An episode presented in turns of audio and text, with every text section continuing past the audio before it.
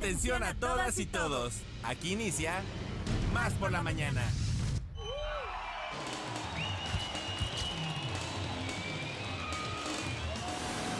Más por la mañana. Un día como hoy, pero de 1943, finaliza la batalla de Stalingrado. Esto durante la Segunda Guerra Mundial.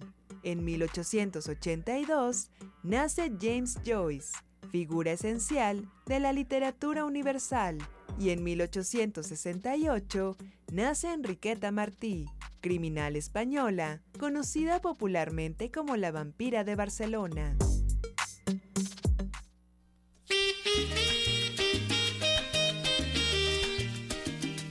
Azúcar, señores, ¿cómo están? Muy buenos días, bienvenidos a Más por la Mañana. Qué gusto y qué placer que nos estén acompañando, sintonizando, casi dejo sordo.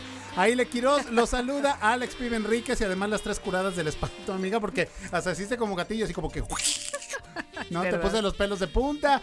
Eh, invitándolos a que se queden con nosotros el día de hoy, jueves 2 de febrero, día de la tamaliza.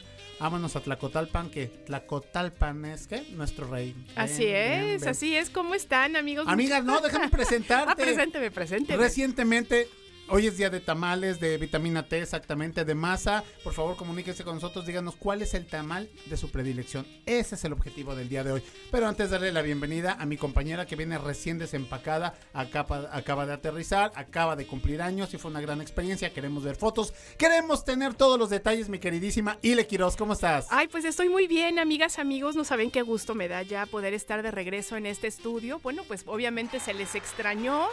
Y bueno, pues sí, la verdad es que tuve un muy feliz cumpleaños. Agradezco de verdad muchísimo las felicitaciones. Estuve muy pendiente desde donde andaba yo y bueno, pues decirles que el día de hoy tenemos para ustedes, bueno, pues un programa con mucho contenido. Queremos, por supuesto, empezar este programa enviando un saludo muy afectuoso a los 212 municipios y a nuestros ocho hermosos estados vecinos. Y sabes qué, sí hay que mandar este un saludo especial a Tlacotalpan, que en este momento están ya con la fiesta de la Candelaria. Así es que bueno, pues esperemos que la estén pasando muy, muy felices. Y bueno, pues decirles, amigas, amigos, que comuníquense con nosotros. Estamos con ustedes en el 2288 42 35 07 y 08 y también tenemos el WhatsApp por la mañana 2288 42 35 07. Excelente amiga y bueno pues tenemos eh, lo que son las redes sociales que nos pueden encontrar en Facebook, Twitter e Instagram, eh, también TikTok como arroba Radio Más RTV y bueno, nos pueden sintonizar si no eh, por la FM a través de la internet por Tuning Radio o www.radiomás.mx.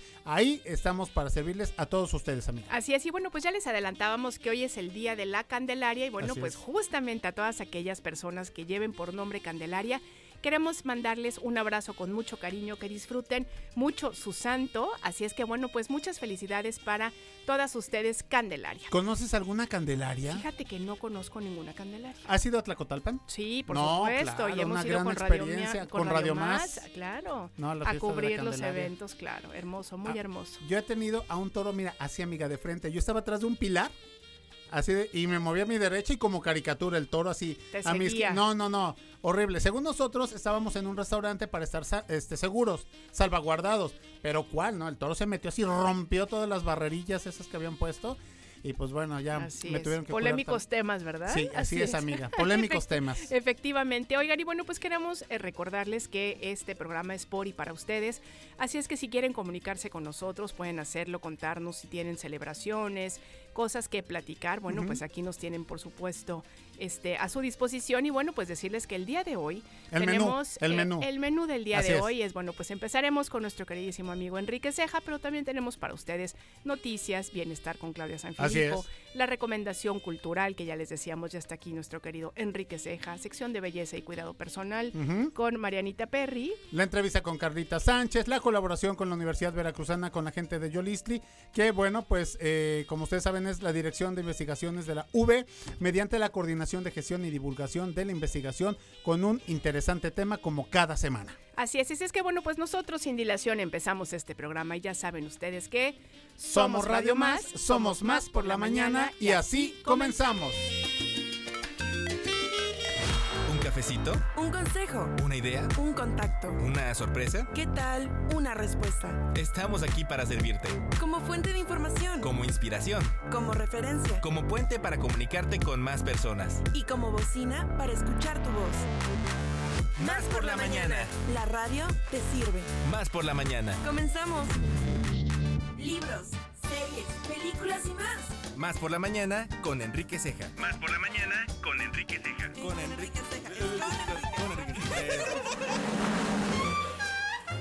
Muy bien, bueno, pues ahora sí, Cejita está con nosotros en el Cejitas. ¿Cómo estás, querido Cejitas. Alejandro? Muy bien, Hombre, amigo, Qué ¿eh? placer saludarte como siempre. Hermano, mi sangre. estudio. ¿Cómo estás? Cuéntame, cuéntanoslo Oye, todo. pues este, el- es que el, el martes pasado ah, que vine a hablar aquí de la de, la, de mis series, Ajá. ah, te- les platicaba de este viaje que vamos a hacer a, a los Emiratos Árabes, ¿no? A iniciativa tuya, Alejandro, muchas gracias No, por estuvo bien. mencionarlo. Claro, sí, sí, sí. Este, y bueno, invité a mi amigo Luis Villa, que es uno de los integrantes del grupo Luis. De la libertad que trae Aleja- este Alejandro, que trae Abraham Seransky. El maestro Seransky, claro. Que además ayer este, nos dio la sorpresa de que le dieron el nombramiento de director emérito del capítulo ITI UNESCO aquí en México. Es decir, él es este ya director emérito del Instituto Internacional de Teatro del- del- en la sección México.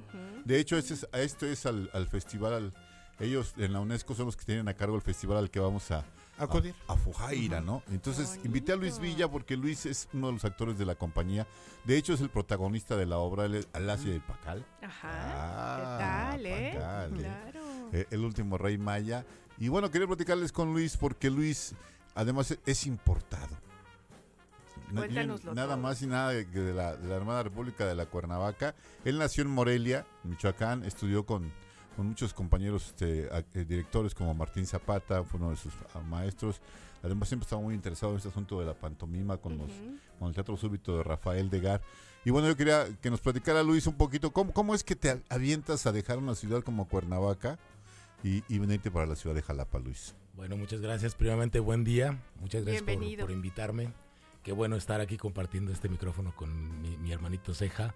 Que, bueno, no es difícil contestar tu pregunta, porque en realidad eh, una invitación de parte del maestro Seransky directamente para un proyecto tan, tan lindo, tan bonito y tan importante en estos momentos, pues es un agasajo. Claro. es un agasajo, es, es, es un placer de verdad, además de compartir pues el escenario eh, aquí con el maestro Ceja, a quien he reconocido hace muy poco tiempo, pero ya lo he reconocido como un excelente actor, como una persona muy Ya, ya profesional. estuvo maiseado el chavo, Eso, ¿no? ¿qué tal, eh? Cayó, Sí. cayó. No, no, eso sí es, es Sí, verdad, sí, sí, es me- verdad. Damos fe. ¿no? Bueno, aquí no me dejan mentir. Y pues bueno, no, como te repito, no fue difícil, fue, fue un placer, además de que ciertos proyectos por allá en Cuernavaca de mi parte ya habían terminado. Así que fue un momento eh, exacto, preciso, en el que el maestro determinó invitarme. Y pues sin, si- ahora sí que ni sudoroso ni bochornoso, dije vámonos. Ajá. Y estoy aquí muy contento. Yo, yo mencionaba, Ile, este, Alejandro, el martes, que este, este no es un montaje folclórico, ¿no? No es un montaje en el cual vayamos a ver este taparrabos, este, hachas volando y tambores por todos lados. Danza. Platícanos, Luis, cómo, cómo va el asunto. Bueno, pues sí, eh, prácticamente esto es un, un asunto mucho más íntimo. Eh, no hay mucha información sobre la vida personal de estos personajes, ¿no? Lo que conocemos básicamente de, de la historia de nuestro país es lo que nos han enseñado pues, en la escuela, en los libros de texto, que Sí, claro, para son mi gusto- discursos, ¿no? Que, bueno, perdón, ya te no, no interrumpí. te preocupes, adelante, adelante. No, no, pues pensando en esto, ¿no? Que siempre finalmente son discursos oficiales, ¿no? Y que, bueno, pues muchas veces obedecen más bien como a leyendas, ¿no? Y a la manera en la que quieren que nosotros sepamos. Lo ¿no? dices muy bien, No. son tipo leyendas, son como personajes heroicos que, que se ven lejos, que se ven a distancia realmente de lo que es nuestra cultura, ¿no? Porque se cuenta de una manera fría, de una manera europea, ¿no? Ajá. Occidental, en la que nosotros lo asumimos y no nos relacionamos con ellos como deberíamos, no los queremos, no los asumimos. Entonces, este montaje tiene pues como principio eso, eh, revelar o develar la forma en la que nuestros ancestros eh, vivían, convivían o asumían su naturaleza, su mundo, eh, haciéndose parte de ella, ¿no? Haciendo, todo era respetado, todo era, todo era amado por igual, las plantas, los animales, las cosas, cualquier cosa tenía un valor importantísimo, ¿no? Y ahora, pues, esta visión del maestro Seransky de quitarnos, pues sí, el folclore, de quitarnos esa manera tan fría de ver esta, esta historia, que es una de las más importantes en la historia, no solo de México y de América, sino de- del mundo, ¿no? Que comparte importancia con pues, los egipcios Así y otras es. culturas. Entonces, eso, eso... Una, eh, una de las este, características que quiere resaltar Abraham en este montaje es que los antiguos mexicanos no tenían esta idea del, del, del amor, no, no tenían esta idea de, de- de, Alejandro me gustas mucho, quiero estar contigo, Alejandro me encantas, ¿no? No, no tendríamos, si fuéramos mayas, no tendríamos esta relación. Los, los, los mayas no, no hablaban del amor, se, se conocían, reconocían que eran tal para cual y lo aceptaban sin problema, ¿no? Tampoco había esta, esta idea del mal y del bien, del cielo y del infierno. Es decir, todo este tipo de ideas es lo que nos han hecho pensar que eh, tenían una, una cierta moral que no era así, ¿no? Claro, el concepto de la guerra mismo no era, no era como ahora se concibe la guerra, ¿no? De exterminar, pisotear a tu oponente por completo. Ellos pensaban de otra manera. Si había manera de hacer a- al pueblo contrario que trabajara para mí, que aportara para mí, Claro, era mucho mejor que asesinarlos. por ¿no? supuesto. Claro. Sí, pasaba con, por ejemplo, con este, con Alejandro Magno cuando en la, eh, cuando él, él conquistaba alguna tierra, la convertía en parte de su reino, ¿no? No, no decía son fuera, son este, no, trataba de que sus costumbres también Sumaba. llegaran y también ellos también trataban de involucrarse en las costumbres de los demás. Esa es la idea que tenían los mayas y, y los antiguos mexicanos. Y la Además, idea de lo colectivo, ¿no? Que también vivían era en un, muy en un importante. territorio tan fértil como es la, la selva, ¿no? Que uno piensa, bueno, la selva, ¿cómo no va a haber nada? Ahí hay de comer de sobra. Pero en alguna ocasión les platicaba que la selva tiene un estrato de, de- tierra de ese tamaño, muy, muy poquito, y que, y que todo lo demás es piedra. Entonces, sí había algunas cosas, algunas épocas del año en las cuales los mexicanos padecían, ¿no? Y en determinado número de, de- de habitantes, pues tenían que reducirlos a través de las guerras. Oigan, chicos, yo quiero preguntarle a, bueno, a Cejita y también a nuestro invitado. Nos decías el martes que el montaje de la hora y media que dura la, la obra de teatro eh, deben de, re- de hacer un, un resumen, ¿no? Un abstract de unos 30 minutos por ahí, así Pues más no o es un menos. resumen, nada más bien son dos escenas. Dos, dos, ah, ok. Entonces, ¿cómo lo van a solucionar? Presentando dos escenas de todo el to- de la obra. Así es. Ah. Es, es- sí, es una, es una pequeña fracción de, de esta obra en donde también hay una parte nada más de todo el elenco. Ahorita solamente vamos cinco, ok. que es eh, eh, pues un placer también estar con estos chicos eh, muy talentosos, muy jóvenes, algunos de ellos eh, recién saliditos de... La Facu. De de la facu. Uy, qué buena oportunidad. Sí, oye, sí, sí, yo creo que se van a foguear Claro. muy bien y además creo que es muy importante... Ay, el envidioso luego. luego. Es muy importante este evento al que pues hoy tenemos la oportunidad de compartirles, de presumirles con, con mucho Sí, agasajo, ¿no? Orgullo, Eh, claro. es el 36 Festival Internacional de- del Congreso de la IT, UNESCO, que bueno, va a durar, no sé si ya, ya han hablado de esto antes, del 20 al 25 de febrero. Es en la ciudad de Fujira, que le dicen ellos, o Ujú. Fujairah, en los Emiratos Árabes. Esto, pues con una finalidad, eh, creo que el tema, básicamente el tema de este eh, congreso es las artes escénicas y humanidades, ¿no? Y el humanismo. Entonces van, van a haber mesas redondas, van a haber talleres, van a haber conferencias. Es un evento muy importante en el cual asisten 52 países Ujú. de todo el mundo y pues de aquí de América Sí. solamente somos los invitados nosotros. Fíjate. Fíjate, y este, hablaba, hablaba Luis de este, de este sitio al que vamos y también este, él tuvo la oportunidad de estar este año en la, en la Feria Internacional del Libro de Guadalajara con otro montaje Ok. y nos- me, me platicabas que fue el país invitado, ¿verdad? Sí, muy curioso, muy curioso ahí en, en- en Guadalajara. eh, fuimos a dar unas funciones y me encontré con este país, precisamente con Fujaira, que eran los invitados especiales en, en- en- en la Feria del Libro. Y bueno, algo ahí se movía, algo ya estaba. Le están dando mucha publicidad. Ellos quieren eh, hacer de Fujaira un centro turístico.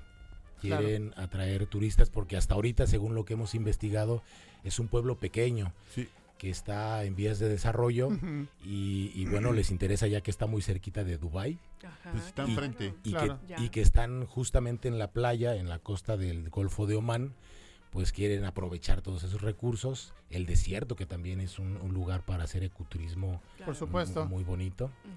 Oigan, pues qué experiencia van a tener y sabes que hace rato les iba a decir que no me extraña, ¿no? Este que, que al maestro Seransky le estén dando estos reconocimientos, ¿no? La verdad es que vaya no sorprende. Pues es que es una raya más al tigre. Ya le dije a Abraham, deja algo para la banda, porque no puede ser. Come solo, ¿no? Sí, oye. Oigan, chicos, acaba. tenemos que irnos. Luis, gracias por habernos visitado, mi queridísimo Cejita. Por Al favor, contrario. redes sociales, algo con lo que quieran cerrar e- esta entrevista.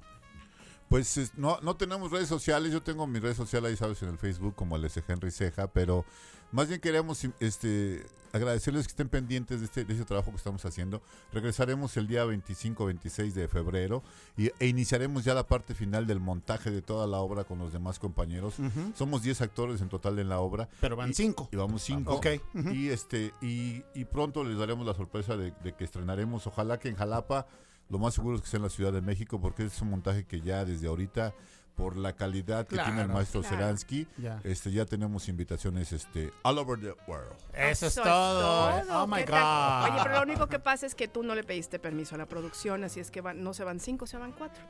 Aquí te esperamos del 20 a 25 para Mira trabajar. su risa, ¿no? ¿Qué Sí, tal? Así de Risa nervioso, nerviosa. nervioso.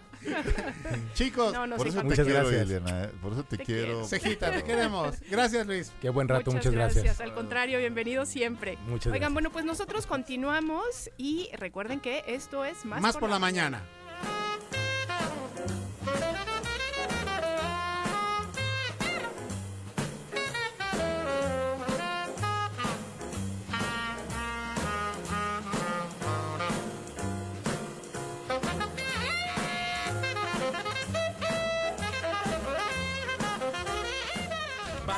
Rolas. Línea telefónica en cabina. 2288-423508. Y 2288-423507. O mándanos un WhatsApp. Al 2288-423507.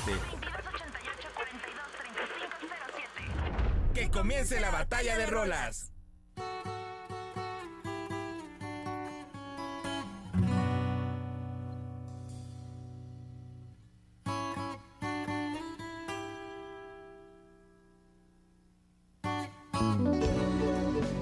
Bueno, pues arrancamos, señores, con la batalla de rolas tradicional en este espacio de Más por la Mañana. Hoy la, propuesta, los géneros corrieron a cargo de Víctor Brujo Mortera, que dijo, Ile Quiroz va con tal propuesta y Alex Pibe Enríquez debe de defender la célula que explota. Esta, esta canción de Caifanes de 1990 dentro del álbum de Caifanes a Jaguares, una duración de 3 minutos con 38 segundos y que bueno, se convirtió en un ícono del rock mexicano, por supuesto del rock en español, de los primeros representantes de este género musical.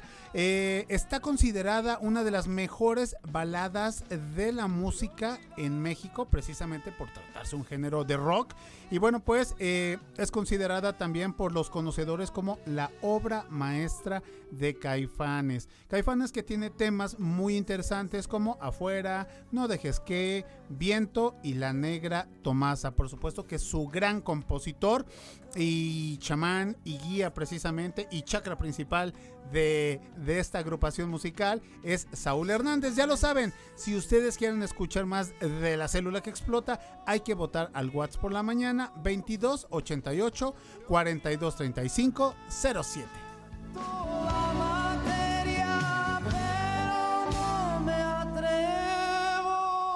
Batalla de rolas.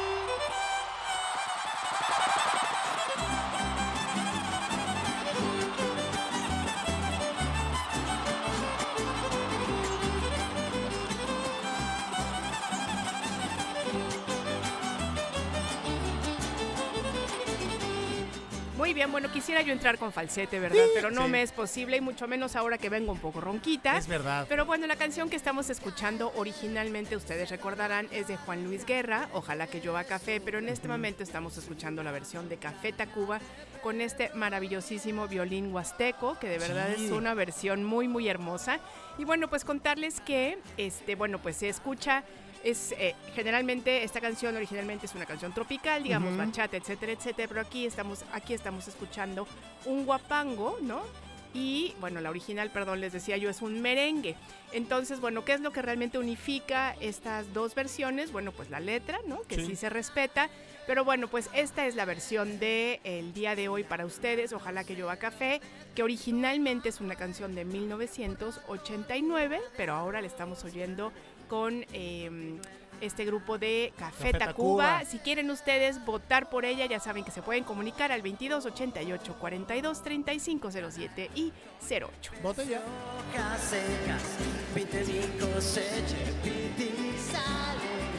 Siempre una llanura de batata de fresas. Ojalá que llueva. Da la bienvenida cada mañana con una sonrisa. Mira el nuevo día como un regalo especial. Otra nueva oportunidad de oro. Para agradecer, más por la mañana.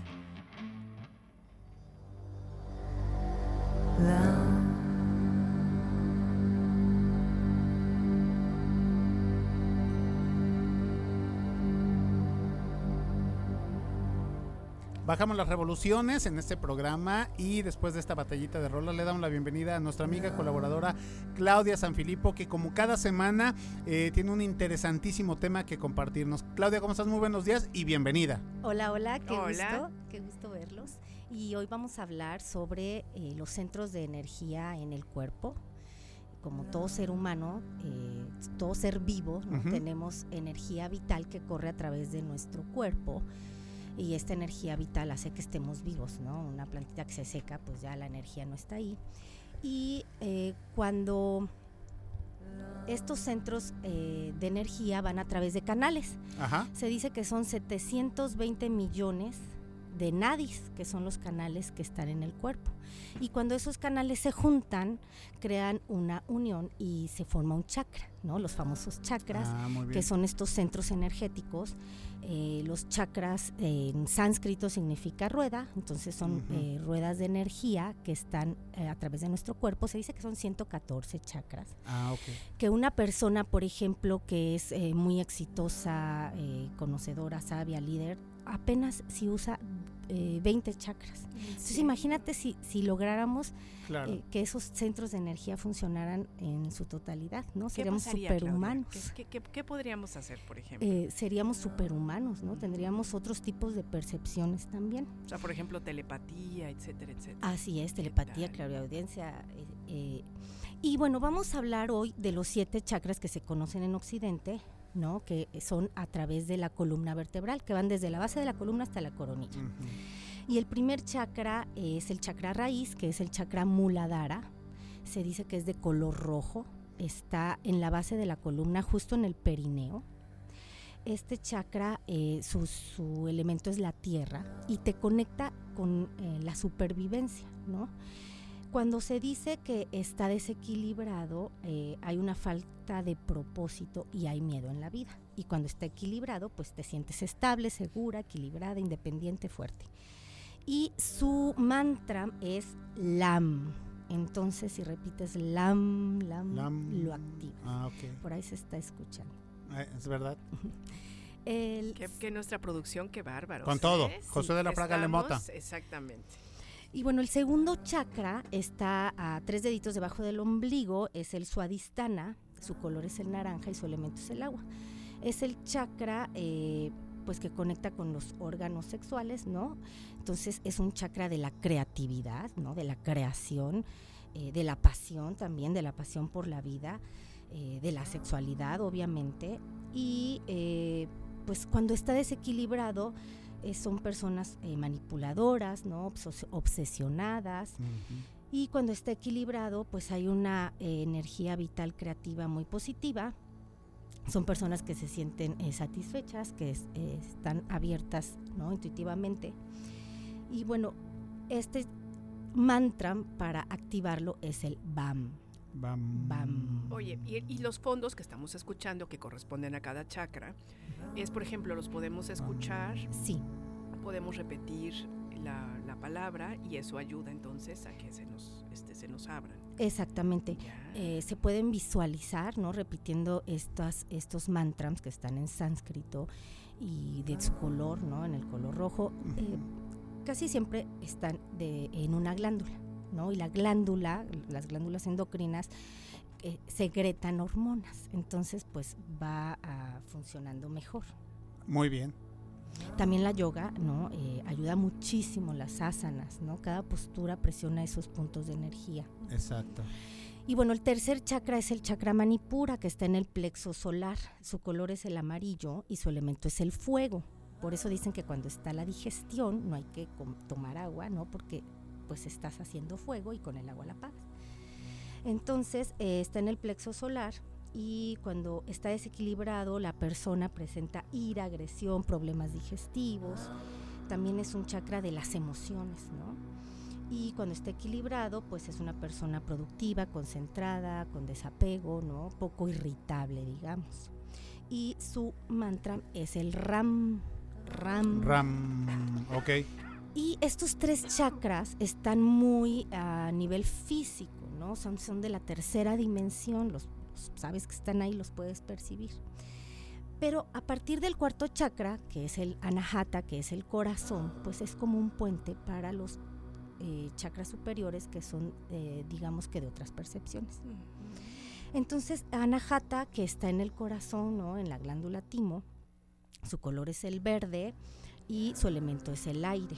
Eh, pues aquí es- se, se abre el amor, la compasión, eh, una persona motivada, afectuosa. Y cuando está desequilibrado hay ansiedad, hay celos, hay ira, hay falta de confianza. Y su mantra es el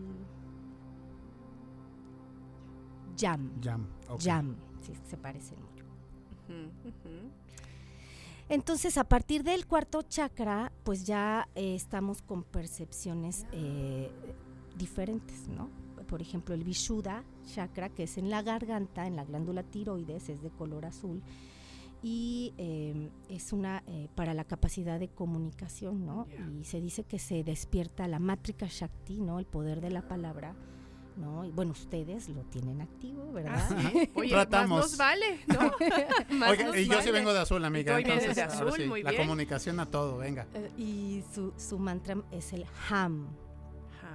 Y bueno, este es- también eh, abarca los oídos, ¿no? La clariaudiencia, ¿no? Que es otra percepción. El sexto chakra es el, el Agnya, que es el tercer ojo, ¿no? El ojo de la sabiduría, como lo conocen en, en los budistas, el ojo de Horus, que lo conoce en Egipto, y es el de eh, la intuición, ¿no? El despertar, digamos, de la conciencia. Su color es el lavanda. Y pues sus atributos son la inteligencia, la comprensión, el autoconocimiento, la intuición.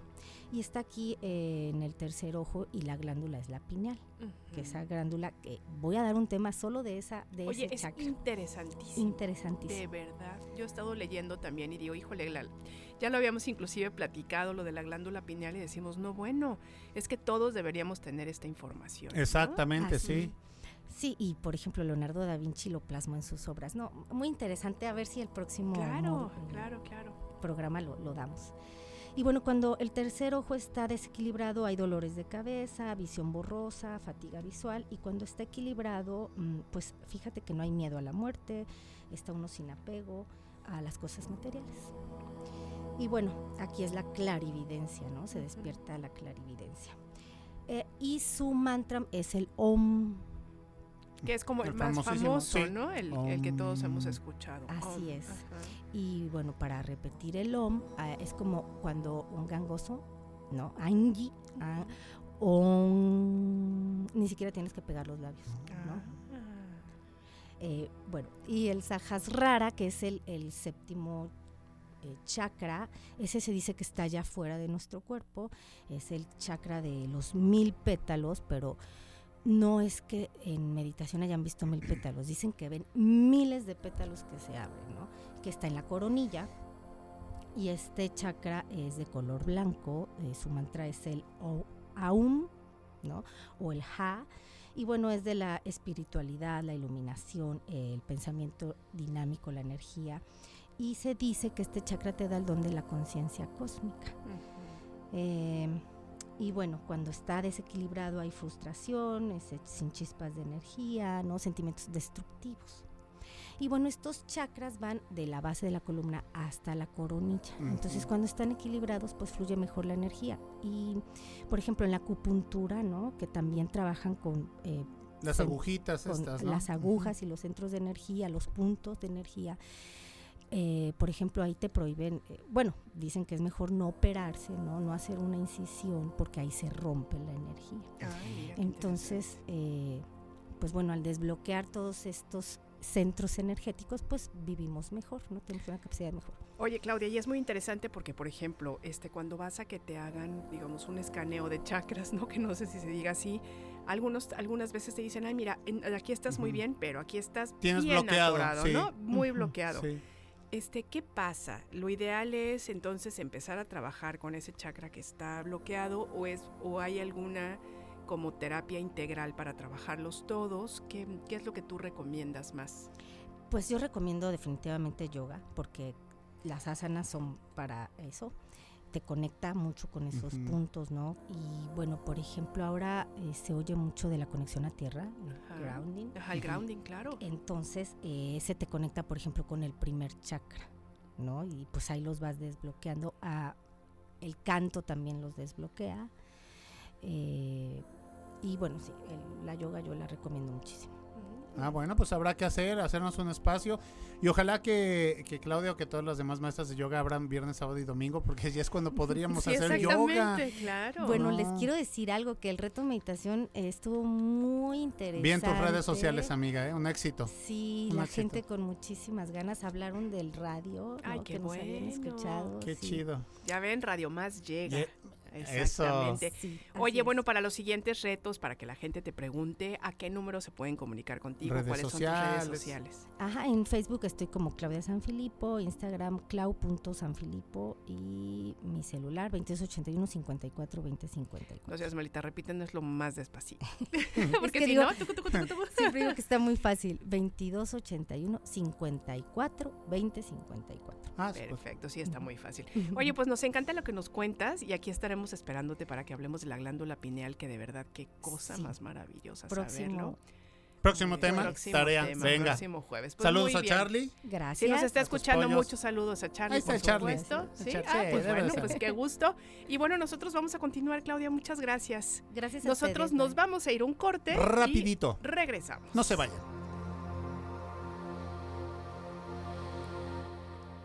WhatsApp por la mañana. 2288 42 35 07. WhatsAppea con nosotros. WhatsApp en cabina. Más por la mañana. Sentido común con sentido del humor. Más por la mañana. En un momento regresamos. Una nueva versión de nuestra comunidad es posible. Más por la mañana. La radio te sirve. Estamos de vuelta.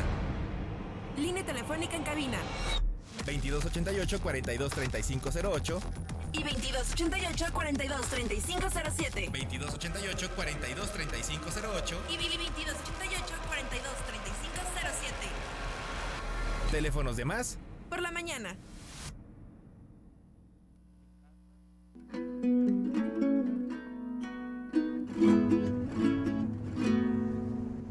Oigan, y bueno, pues nosotros queremos decirles que tenemos este, una eh, comunicación telefónica muy importante con nuestro queridísimo Nachito Reyes, que se encuentra justamente en Tlacotalpan. Nachito, ¿nos escuchas? Hola, hola, Nachito. Y, y le Quiroz, qué gusto. Hola, Nachito, ¿cómo estás? Bueno, bueno. Ahí está, hola. ya te escuchamos, Nacho. No te muevas, por favor, no respires. Coméntanos cómo te le estás pasando hoy 2 de febrero allá en Tlacotalpan, Veracruz. Mi querido Al Enrique, es un fuerte abrazo. Y le Quiroz, qué gusto escucharlos. La, la señal eh, del celular no es muy buena en este momento, pero es que hay que Lo sabemos. que son muchísimos los visitantes, de acuerdo a gente de otras entidades federativas, incluso que están aquí, que se han dado cita para celebrar el cumpleaños número 246 ya de la Virgen de la Candelaria, esta deidad que representa pues a la patrona protectora de todos los tlacotalpeños, de los lugareños y de pues también comunidades circunvecinas a a esta región. Hay que recordar que esta eh, celebración fue instaurada por los frailes de la Orden de San Juan de Dios. Ellos fueron quienes finalmente la traen aquí a la nación y ubican a Tlacotalpan como el epicentro de esta celebración. Un día de muchas actividades.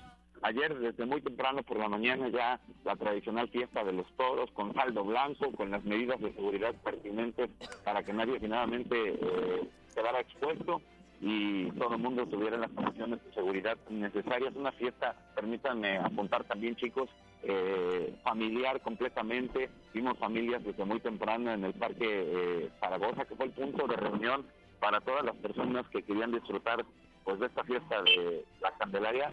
Desde muy temprano por la mañana, desde las 10 de la mañana ya había fandangos. Y es que hay que recordar que desde hace 45 años Tlacotalpan ha sido como que la fuga de toda la tradición musical en el estado de Veracruz y además también el sede permanente del Encuentro Nacional de Jaraneros. Por ende, el día de ayer, a lo largo del día, había grupos musicales en cada esquina eh, y, finalmente durante la noche se presentaron en diferentes foros más de 60 agrupaciones que venían de diferentes partes eh, de la República. Oye, Nachito, pues nos encanta todo lo que nos cuentas. De verdad es que es una, es, este, es una celebración increíble. Nosotros te agradecemos de verdad mucho que hayas estado acá con nosotros. Que y nos mañana, estés contando. comprometerlo. Así es. Y bueno, pues que disfrutes mucho de esta fiesta. Te mandamos un abrazo con mucho cariño, Nachito. Les mando un fuerte abrazo. Nosotros continuaremos un ratito más aquí en Tlacotalpan, Veracruz, la perla del Papaloapan. Hoy hay un, un programa completo de actividades también para los fieles, para los feligreses, Genial. seguidores de, de la Virgen de la Candelaria. Por ahí en punto de las 3 de la tarde, chicos, permítanme informarles que le harán un recorrido donde la gente tiene la oportunidad de disfrutar de los nuevos atavios que se le confeccionan a la Virgen precisamente, es decir, las vestiduras Claro. que se le cambian año con año Ujú. y posteriormente la van a pasear en el río, Así es. donde los pescadores tienen este ritual donde le solicitan el favor a la Virgen para tener una buena pesca eh, durante lo que resta del año. Muy Hay que bien. recordar que las tres actividades principales que sostienen el comercio de Tlacotalpan y la región, pues son precisamente la, la pesca, aquí en el río Papaloapan, eh, la agricultura y el comercio. Excelente. que, por cierto, desde el 31 de enero, el día de ayer y hoy están eh, prácticamente inactivas, ya Claro. que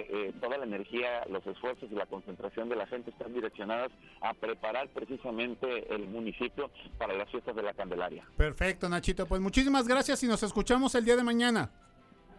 Con muchísimo gusto, les mando un fuerte abrazo. Igualmente, Nachito, un abrazo. Gran reporte de Nacho Reyes desde Tlacotalpan, Veracruz. Y nosotros vámonos con nuestra nueva sección de Yolistli. Hoy estaremos escuchando a la doctora Irma Guerra.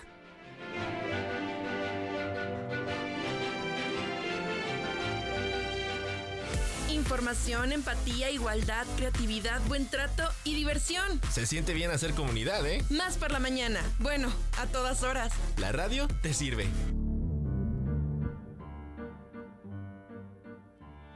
Hola, buenos días, bienvenidos a su programa Más por la Mañana en esta sección Yolistli. Soy la doctora Irma Guerra Osorno del Instituto de Investigaciones y Estudios Superiores Económicos y Sociales de la Universidad Veracruzana. Hoy me encuentro con ustedes para hacerles una atenta invitación. El viernes 10 de febrero a las 13 horas estaremos desarrollando un grupo de eh, colegas académicas de la Universidad Veracruzana eh, un conversatorio en el marco del Día Internacional de la Mujer y la Niña en la Ciencia. Eh, nos estarán acompañando la doctora Yomar Melgar, la doctora María Gabriela Nachón, la doctora Virginia Arieta, la doctora Tamara Cibrán y la doctora Atsiri Molina, que estará fungiendo como moderadora. Este conversatorio está pensado eh, para poder visibilizar la importancia que tiene el mejorar eh, y garantizar el acceso de más mujeres a la ciencia, eh, sobre todo fomentando esto desde la niñez, en, las niñas. Y básicamente estaremos discutiendo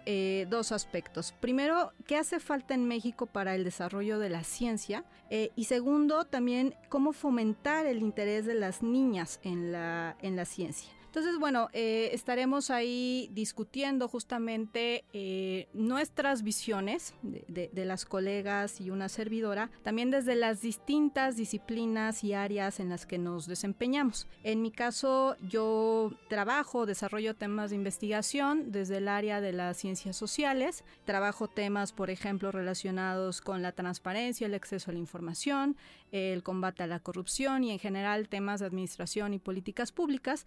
Pero bueno, el resto de las colegas eh, tienen eh, formaciones distintas eh, de otras áreas y bueno, eso es lo que va a enriquecer justamente esta, esta discusión desde nuestra experiencia también en esas disciplinas o en esas áreas, un poco también comentando eh, lo que nos ha tocado vivir o eh, a lo que nos ha tocado enfrentarnos justamente en esta labor de generar eh, nuevo conocimiento, conocimiento científico.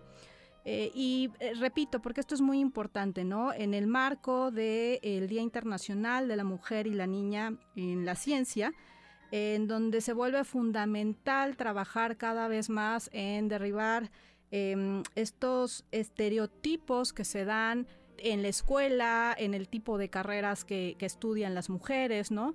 Es decir, eh, a veces em, se, se piensa que hay ciertas carreras eh, que están más, más asociadas con las mujeres, ¿no? Por ejemplo, carreras como enfermería, como docentes, eh, sobre todo de, por ejemplo, de preescolar, primaria, etcétera, y que únicamente eh, carreras como eh, las ingenierías, las matemáticas, etcétera, son carreras exclusivas o casi exclusivas de los varones, ¿no? Entonces, este tipo de, de, mm, estereotipos son los que se vuelven fundamentales, ¿no? De comenzar a, a derribar y abrir el camino, ¿no? Y demostrar que las mujeres también pueden y tienen todo lo necesario para desarrollarse en este tipo de, carreras, ¿no? Eh, derribar los estereotipos también tiene que ver con lograr una mayor representación de las mujeres, incluso por ejemplo en los libros de texto, ¿no?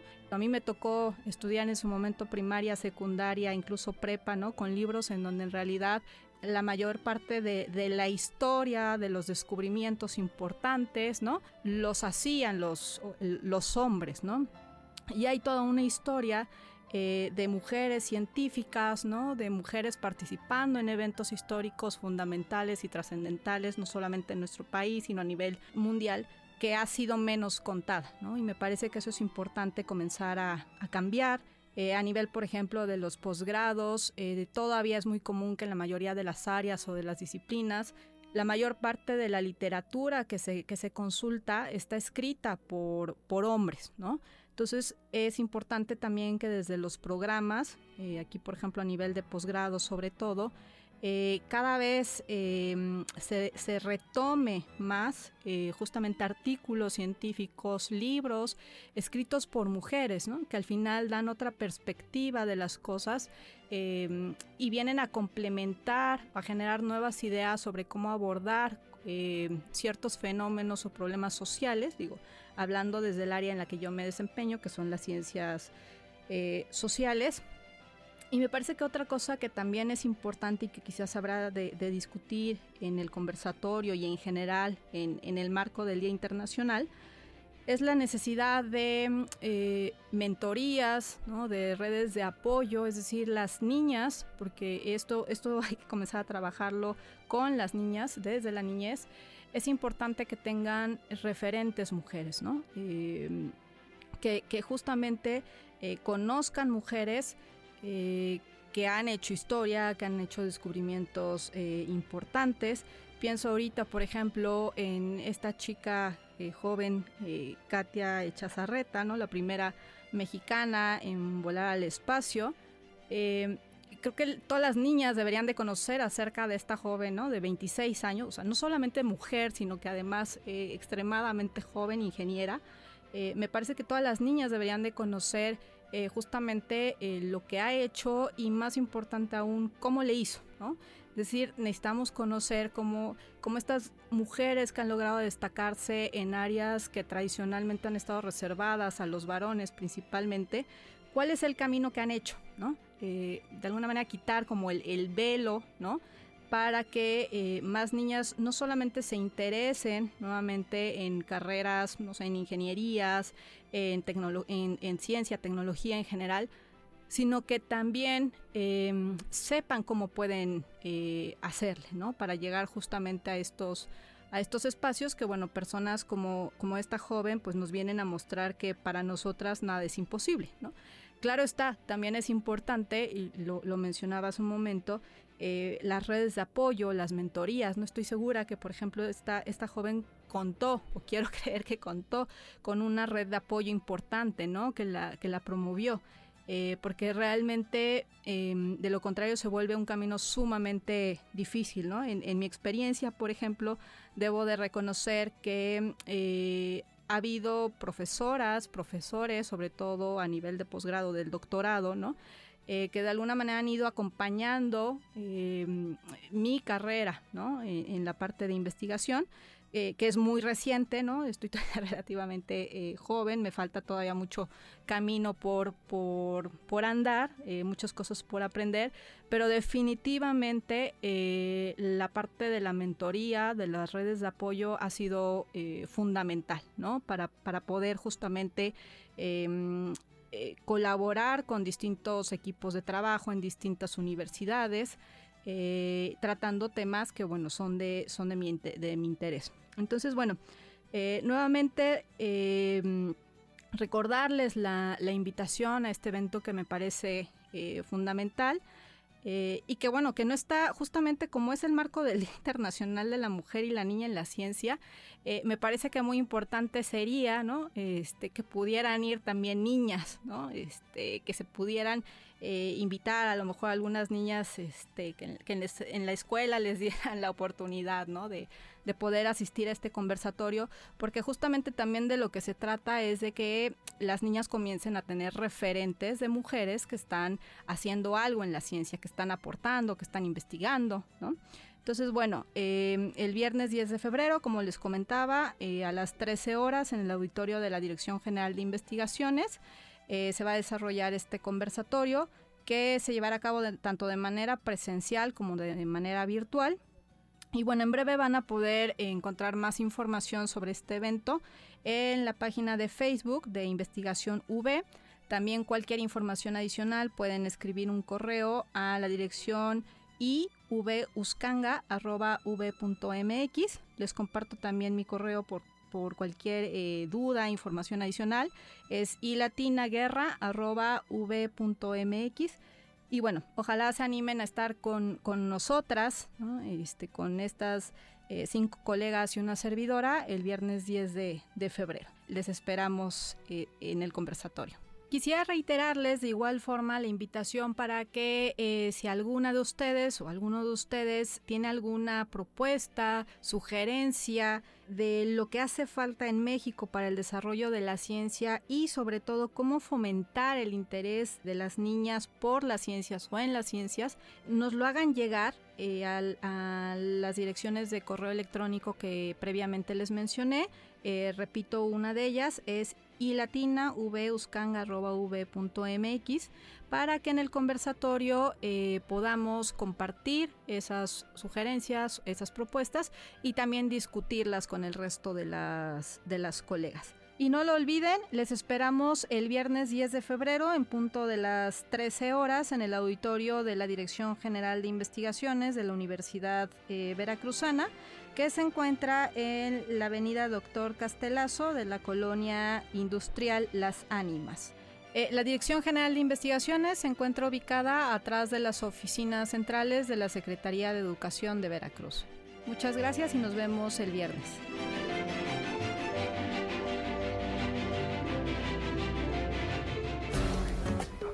Entrevista.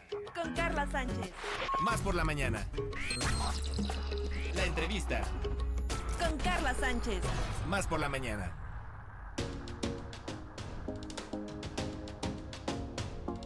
Carlita Sánchez, nuestra queridísima Callita, ya está con Uh, ay, aquí nosotros. estoy, y feliz como y siempre, con, oigan, entrevistas Bravo. tan interesantes que nos Sí. tiene Carla siempre, de verdad que es un placer tenerte. ¿Cómo estás? Hoy muy bien, de entrada muchas gracias, Ili, felicidades. Muchas gracias. Sigues apapachada y Sí, feliz Sí. y se les contenta, agradece mucho de el verdad. papacho. Muchas gracias. Claro que sí, muchos, muchos años más. Hoy vamos a platicar, fíjense, hablando de, de muchos, muchos años más también de nuestro medio ambiente, de nuestro planeta, Bien, de cómo amiga. cuidarlo. Eh, de repente hablamos mucho de, ay, propósitos de año nuevo. Yo sigo insistiendo, es febrero, hay que seguir teniendo estos propósitos, no nada más en enero, ni el 1 de enero, sino que también el 1, 2, 3 de febrero, todos los días, los 365 días del año, 24 horas. Así ¿Y es. por qué? Porque sí la importancia de tomar conciencia de tener esta cultura del cuidado del medio ambiente, del reciclaje y de muchas otras situaciones que podemos ir como teniendo estos foquitos y además estas alertas de decir en dónde estoy viviendo y cómo quiero vivir en un futuro, ¿no? ¿Qué, qué es lo que quiero hacer? Para ello me da muchísimo gusto saludar a un gran amigo, colega, además que ha visitado nuestra casa en Radio Televisión de Veracruz infinidad de veces, pero que es importante siempre recalcarle a los amigos y amigas que nos escuchan en Más por la Mañana cómo cuidarnos. Alejandro de la Madrid, de presidente de la Fundación Salvemos el Agua. Mi querido Ale, ¿cómo estás? Buenos días. Hola Carla, muy buenos días, muy buenos días a los conductores, a Ileana, Alejandro, y es un gusto, por supuesto, estar aquí con ustedes. Muchas gracias. Gracias, Ale. Oye, co- platícanos un poquito acerca del tema de la Fundación Salvemos el Agua, porque eh, como bien mencionamos, la importancia de seguir cuidando nuestro medio ambiente, pero que no se nos olvide que debemos de hacerlo desde nuestra casa, desde, desde nuestro núcleo. Pero ¿cuáles son como estas bases, Ale, para poder eh, retomar y tener esta conciencia de la cultura del reciclaje y del cuidado del medio ambiente? Cuéntanos. Sí, muchas gracias. Pues mira, en Salvemos el Agua cumplimos ya 17 años generando conciencia, sumando voluntades, por supuesto, sumando activistas y consejeros, lo cual agradecemos muchísimo tu participación y tus buenos consejos siempre en Salvemos el Agua. Creo que es importantísimo eh, entender que, que desde nuestra casa, desde nosotros como individuos, podemos o tenemos un gran impacto en el medio ambiente, aunque pareciera poco, cada pequeña acción que hacemos nosotros tiene un impacto positivo o negativo. Así Entonces, es. invitar a la gente a buscar hacer acciones desde su casa, desde lo que hace, desde que se levanta en la mañana, ahorrando agua, ahorrando energía, cerrándole la llave, bañándose rápido, ocupando poca agua para lavarse los dientes, las necesidades, todo lo que hacemos y ocupamos agua durante todo el día. En cada pequeña acción que nosotros hacemos, pues vamos generando un cambio. Oye, en este caso... ahí- Ajá, Ahí es donde hemos incidido, Carla. Oye, Ale, en este caso, por ejemplo, ya que hablamos del tema del agua, ¿cuántos litros de agua gastamos cada persona al día? ¿Se sabe? ¿Se tiene algún estimado? Sí, claro, en promedio la Comisión Nacional del Agua y el INTA, el Instituto Mexicano de Tecnología del Agua, estiman que un, una persona eh, gasta en promedio 200 litros de agua por día. Una familia mexicana en promedio está formada por cinco elementos, papá, mamá y tres niños, y ese es el gasto promedio anual, promedio diario que tenemos a nivel nacional, un mil litros de agua por día por casa. Mil litros de agua por día en casa. Eso sin contar el automóvil, sin contar a la mascota, digo, extras, ¿no? Que son el jardín, entre otras cosas. En estricto sentido es el promedio nacional. Obviamente varía, gastamos en promedio un metro cúbico, o sea, mil litros al día en una familia típica mexicana y por supuesto va a variar dependiendo la- el nivel socioeconómico y el otro factor que impacta es el, el- la altura sobre el nivel del mar, o sea que tanto frío o calor hace. En lugares más calientes se gasta más agua, o sea, si nos vamos a la costa, esa misma familia o esa persona que gastaba 200 litros en la costa gasta un poquito más porque se baña más veces, porque ocupa más Sí, agua para todas las necesidades del día. Sí, es cierto. ¿Nos vamos a quedar sin agua en un futuro, Alejandro, si es que no cuidamos? Esa es una percepción que se tiene y yo creo que es eh, equivocada. Lo que está pasando es equivocada porque en estricto sentido, el efecto del calentamiento global, pues cada vez vamos a tener más agua disponible en el planeta, o sea, más agua que se están derritiendo los, los casquetes polares en el norte y en el sur y eso genera más agua en versión líquida. Lo que está pasando realmente es que cada vez tenemos menos agua disponible. Los seres humanos en general hemos sido irresponsables con su uso, Así es. la usamos, la, la tiramos, la contaminamos y hoy eh, muchas de las ciudades, o la gran mayoría de ellas, crecieron eh, sobre los mismos fuentes de abastecimiento de agua. O sea, los seres humanos no somos tontos, nos instalamos al lado de los ríos, al lado de los lagos, nos instalamos donde está el agua, pero crecieron esas ciudades y en muchos casos contaminamos nuestra fuente principal y ahora hace que traigamos el agua de mucho más lejos y pareciera o tenemos esa percepción de lo que acabas de decir, que, ca- que nos vamos a quedar sin agua algún día. Yo yo creo que es todo lo contrario, cada vez va a haber más agua eh, líquida, eh, versión líquida en este planeta, dispersa por todas partes por efectos del calentamiento global, pero cada vez vamos a tener menos agua disponible para consumo humano, lo que genera esa idea, Carlos. Oye, y más cara también, ¿no? Y más cara también, sí, es increíble. O sea, el agua es uno de los insumos que más ha, ha subido de precio en, en los últimos años, que los organismos operadores, pues en todo el país, han aprovechado para pues para para subirla de precio porque obviamente tenemos menos agua y por otro lado pues es una gran necesidad de la población. No podemos vivir sin agua. Yo los invito de verdad a los que nos escuchan que trate de estar un día en su casa sin agua y va a ver el problema que tiene Exactamente, o sea, cómo no, cuando se nos va el agua en este te- temporada de tandeos, cuando es el calor y cuando viene ya temporada de esta- este tipo de situaciones, podemos hacer como este tipo de reciclaje. En temporada de lluvia se hacen y hay personas que me encanta ver que en casa ya tienen como estos bajantes en donde ya eh, eh, tienen contenedores, en donde el agua de lluvia La la, tienen ahí, la captan y Sí. demás, ¿no? ¿Tú nos podrías dar como estos tips, Alejandro, si es que alguien se quisiera acercar a la fundación, de saber, oye, pues es que en mi casa tengo un bote, pero no sé ni cómo llenarlo de agua, o mi agua se, se enmohece, o se echa a perder, o se llena de, de- de- bichitos? Eh, ¿Se puede hacer un tratamiento especial para tenerla como de reciclaje? Sí, claro. Mira, el agua de lluvia es, agua que viene limpia naturalmente. Este, y cuando cae al techo de nuestras casas, lo que hay que hacer es, es captarla, por supuesto, conducirla hacia algún tinaco algún, este, una fuente de abastecimiento. Hay que filtrarla para quitarle los sólidos que pudiera venir, las arenas de arrastre o el polvo o las hojas que, que captan su camino en el techo o la bajada de mi casa. Y lo único que hay que hacer es desinfectarla, es decir, aplicarle cloro. Yo los invito a que entren a saludosdelagua.org y ahí van a encontrar una sección inmediatamente que se llama captación de agua pluvial. Si abren ahí esa captación de agua pluvial, ahí viene una explicación muy fácil de cómo hacer un sistema de captación de agua pluvial en su casa. Me parece fantástico, porque además, bueno, Ile, Ale y Ale, Ale y Ale también, eh, el tema de- del agua creo que es importante. En algún momento Alejandro de la Madrid nos platicaba que, por ejemplo, con una sola pila, ¿cuántos litros de agua se echan a perder, Alejandro? Sí, hasta 600 mil litros de agua podemos contaminar una sola pila. Una las pilas son residuos tóxicos peligrosos, este, tienen químicos, pues muchos químicos de ellos muy corrientes o de calidades muy Dañinas. muy, muy, muy baratas y eso genera que generen una gran contaminación. Por eso Salvador del Agua tiene una campaña permanente también de acopio Ujú. de pilas que empezamos hace muchos años y, y llevamos algo así como 70 toneladas de pilas que hemos entrado, entregado directamente a la Semarnat y actualmente lo estamos entregando al gobierno del estado a través de la Secretaría de Medio Ambiente en una pues una campaña extraordinaria que se tiene que seguir difundiendo, por supuesto. Sí, y por ejemplo, las pilas, eh, si tenemos pilas en casa o si tenemos el acopio de aceite, de este aceite que ya no utilizamos en casa, Es algo verdad. así, podemos comunicarnos contigo para saber en dónde podemos llevarlas o a dónde podemos eh, llevar este eh, tipo de producto dañino.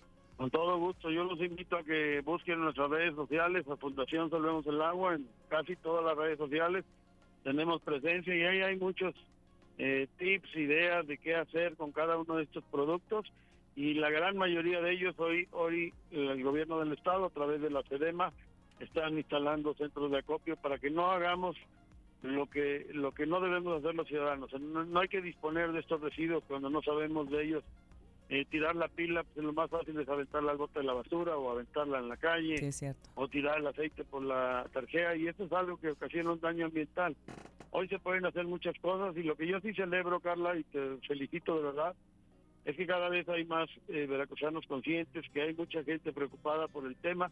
Te felicito a ti porque aparte de ese gran trabajo que haces en Radio y Televisión de Veracruz, pues has sido una mujer preocupada por el por el medio ambiente, eres una consejera de Salón del Agua que me, da, me honra desde hace ya varios años y creo que eso es lo que tenemos que difundir. Hay que sumar voluntades y de eso se trata en Salón del Agua y que se sumen, yo siempre lo digo, olvídense del de, el medio ambiente, es el mismo para todos. Así es. No importa quién sea su presidente municipal, ni del color que sea, ni de nada. O sea, aquí hay que sumarse a todos los llamados que hagan los 202 ayuntamientos, hay que sumarse a los llamados que hacen las organizaciones, hay que sumarse a su familia y hay que defender, por supuesto, el medio ambiente. Alejandro de la Madrid, para mí es un placer siempre poder eh, de dar este pequeño granito de arena y que sumemos, como bien mencionas, ¿no? Somos una gran cadena humana y creo que eso es lo importante. Estamos bajo el mismo cielo, el mismo sol, respirando el mismo aire, contagiándonos de los mismos bichos. Entonces hay que cuidar nuestra, nuestra vida, nuestro entorno, el futuro, generaciones y demás. Así que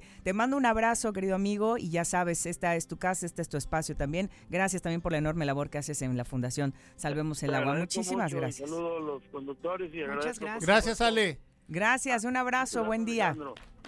Carlita, Pues, y como chicos- no te tenemos todos los días, por favor, mándanos a un corte con tu voz. Por supuesto que sí, cuando son las 10 de la mañana con dos minutos aquí en Más por la Mañana, Alejandro, Ili, aquí les dejo en este espacio maravilloso y a ustedes también en casa. Nos escuchamos en la siguiente. Muchas Claro que gracias. sí, Tenemos vamos. una pausa y ya volvemos con más. ¡Bravo! ¿Cuándo te sientes con más capacidad de raciocinio? Más por la mañana. En un momento regresamos. Una nueva versión de nuestra comunidad es posible. Más por la mañana. La radio te sirve. Estamos de vuelta. Más noticias. Más por la mañana. Carlos Zamora Informa. Más noticias. Más por la mañana. En Palacio de Gobierno se llevó a cabo la mesa de coordinación para la construcción de la paz. Ahí la Fiscalía General del Estado informó de una sentencia condenatoria de 40 años de prisión por el delito de feminicidio, una imputación en contra de un presunto generador de violencia en Martínez de la Torre y la detención de seis presuntos integrantes de la banda delictiva Los Méndez en Mariano Escobedo.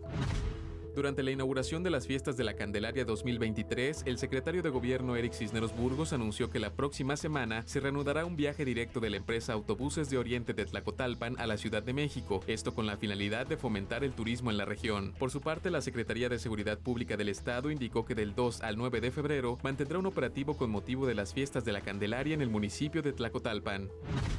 El Congreso de Nuevo León, a través de la Comisión Anticorrupción, acordó iniciar un juicio político en contra del gobernador Samuel García Sepúlveda por violaciones graves a la constitución local. Lo anterior luego de que el mandatario no presentara a tiempo el presupuesto de egresos 2023 e incumpliera con la publicación de decretos avalados por el legislativo. Los diputados acusaron al mandatario de dañar gravemente los intereses públicos al exceder el tiempo el cual venció el pasado 20 de noviembre. Por lo anterior, la comisión citó al Ejecutivo Estatal a comparecer ante los integrantes de esta el próximo 10 de febrero a las 16.30 horas. El gobierno de Zacatecas dio a conocer que fue destituido el secretario de Seguridad Pública Adolfo Marín luego de que se revelaran los resultados de la encuesta nacional de seguridad pública. El general Arturo Medina Mayoral rindió protesta como nuevo secretario de Seguridad Pública al tiempo de reportar el hallazgo de varios cuerpos en distintos puntos del municipio de Monte Escobedo. En la provincia de Columbia Británica, perteneciente a Canadá, se despenalizó el uso de drogas duras en cantidades pequeñas como una medida que busca detener la crisis de opiáceos. Esta es la primera provincia canadiense en experimentar con esta aprobación, la cual hasta ahora es aplicada en Oregon, Estados Unidos y en Portugal. Entre las drogas que resaltan en la despenalización están la heroína y el fentanilo. En Estados Unidos, la presencia de una tormenta invernal provocó que se cancelaran cerca de 2.000 vuelos en las últimas horas. El Servicio Meteorológico Nacional indicó que desde Texas hasta Virginia, 40 millones de personas permanecen bajo alerta debido a las condiciones meteorológicas que se registran. Estimó que durante las próximas horas se registrarán fuertes nevadas y acumulación de hielo en al menos 15 estados del país. Batalla de rolas.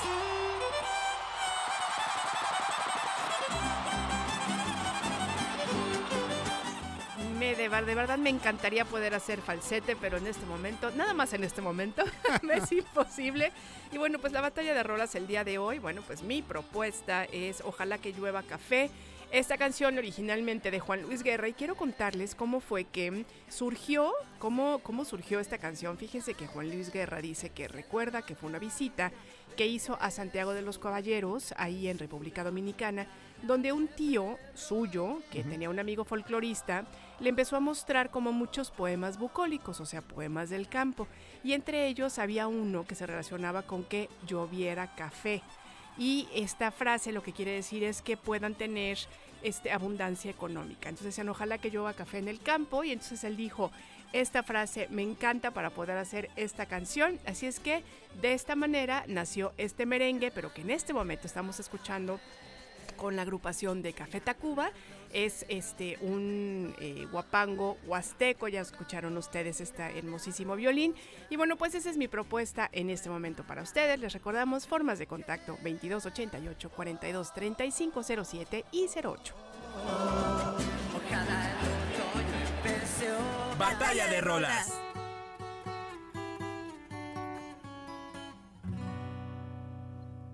Bueno, pues aquí está Caifanes con esta guitarra que es muy característica del el rock mexicano, rock en tu idioma, y es que Caifanes eh, fue una de las bandas mexicanas de rock en español que estuvo activa de 1987 al 95 y de ahí del 2011 hasta la actualidad. La banda empezó como un cuarteto conformado por Saúl Hernández en la guitarra y voz, Alfonso André batería, Sabo Romo en el bajo, Diego Herrera teclado, saxofón y percusiones y bueno, lanzaron en 1988 el álbum debut Caifanes. En 1989 se unió Alejandro Markovich como guitarra líder. Entonces, bueno, pues estamos escuchando, ya lo saben, la otra propuesta musical para esta batalla de rolas que es La célula que explota con Caifanes.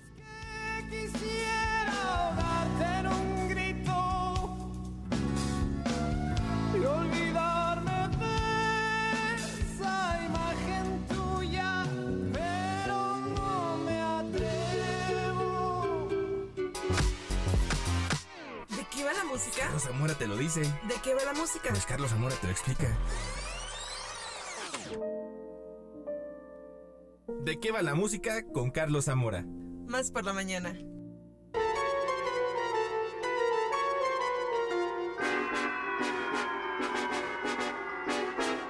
Oigan, bueno, pues ya están escuchando ustedes que tenemos a Carlitos Zamora con nosotros el día de hoy y además, bueno, decirles que este soundtrack que estamos también escuchando, bueno, creo que lo conocemos todas y todos y nos encanta. Así ¿Cómo es. estás, Carlitos Zamora? Querida Ile, qué gusto escucharte, tenerte de vuelta, mi querido Alex. Saludos, Carlitos. Pues hoy en cuatro patas, en, En cuatro, cuatro patas, les vamos a platicar por Sí. qué justamente este soundtrack forma parte de una de las obras, eh, pues que lleva más de 40 años en cartelera y que cuando fue estrenada fue toda una revolución. No solamente porque se empezaron, como podemos escuchar, a utilizar dentro del teatro musical algunos instrumentos electrónicos, empezaron a utilizar sintetizadores para el teatro musical, sino porque los críticos dijeron, a ver, a ver, a ver, espérame, ¿quiénes son tus protagonistas? ¿No? Entonces es una obra sumamente extraña para algunos, sin embargo, cuando ya nos adentramos a ver de qué va, es una obra maravillosa que tiene una de las canciones icónicas dentro del teatro musical, que es Memory. Pero ¿qué les parece si escuchamos de qué va la música y este... eh, Vaya, esta joya del teatro musical que es Cats. Venga. Imaginemos esta escena. Un numeroso grupo de gatos conviviendo en un basurero. Diferentes razas comunicándose entre sí. Y lo que escuchamos es algo parecido a esto. Pero, ¿qué escucharíamos si usáramos un traductor desarrollado en Broadway con mucha creatividad? El resultado sería algo más o menos así.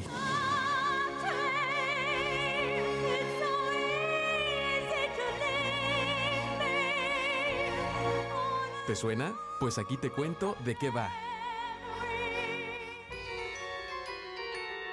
En esta ocasión vamos a llevar la imaginación al límite, pues la extraordinaria historia que te presento el día de hoy la encontramos en el reino animal, específicamente entre los felinos. Lo que escuchas es parte del musical Cats, compuesto por Andrew Lloyd Webber basado en la obra El libro de los gatos del viejo Possum. Fue en 1981 cuando por primera vez el público conoció la tribu de los gatos yélicos, un término usado para referirse a un gato cualquiera, sea cual sea su aspecto, su hogar o su rutina.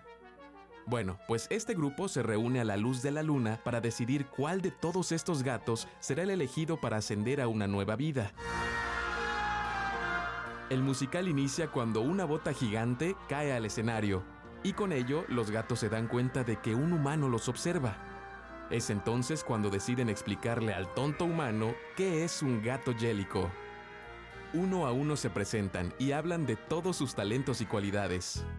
Está Asparagus, el gato del teatro, Bombalurina, una coqueta gata de pelaje rojizo. Christopher Jones, el gato gordo de clase alta. Deuteronomio, el más anciano y líder de los yélicos. Macavity, él es el villano de nuestra historia. Y no podemos olvidar al señor Mistófeles, un gato con poderes mágicos.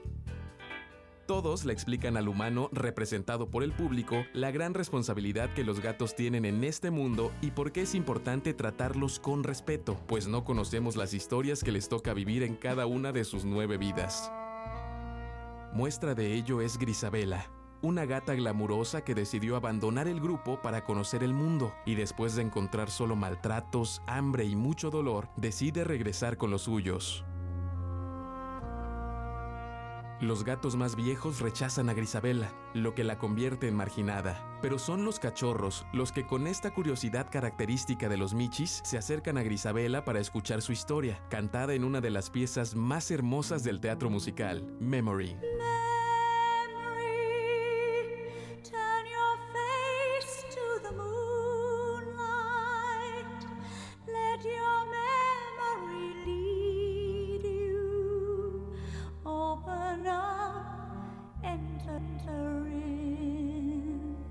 Grisabela hace memoria y cuenta con tristeza cómo se ha encontrado muchas veces sola a la luz de la luna, recordando los tiempos en los que fue joven, hermosa y amada. Poco de esto queda, pero ella guarda la esperanza de que con un nuevo día su vida pueda volver a comenzar.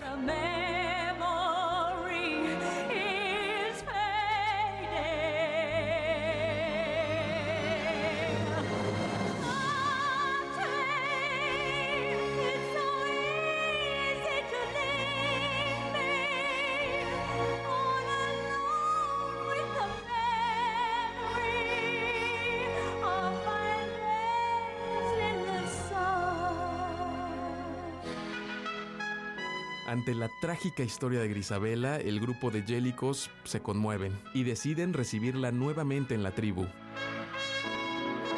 Es ahí cuando el anciano Deuteronomio anuncia que la atribulada gata gris es la elegida para ascender, pues dice que nadie más que ella merece un nuevo comienzo y una nueva vida.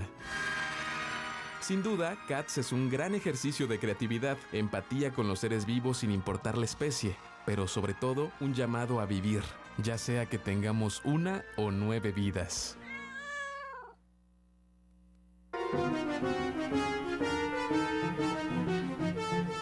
Venga. ¡Bravo!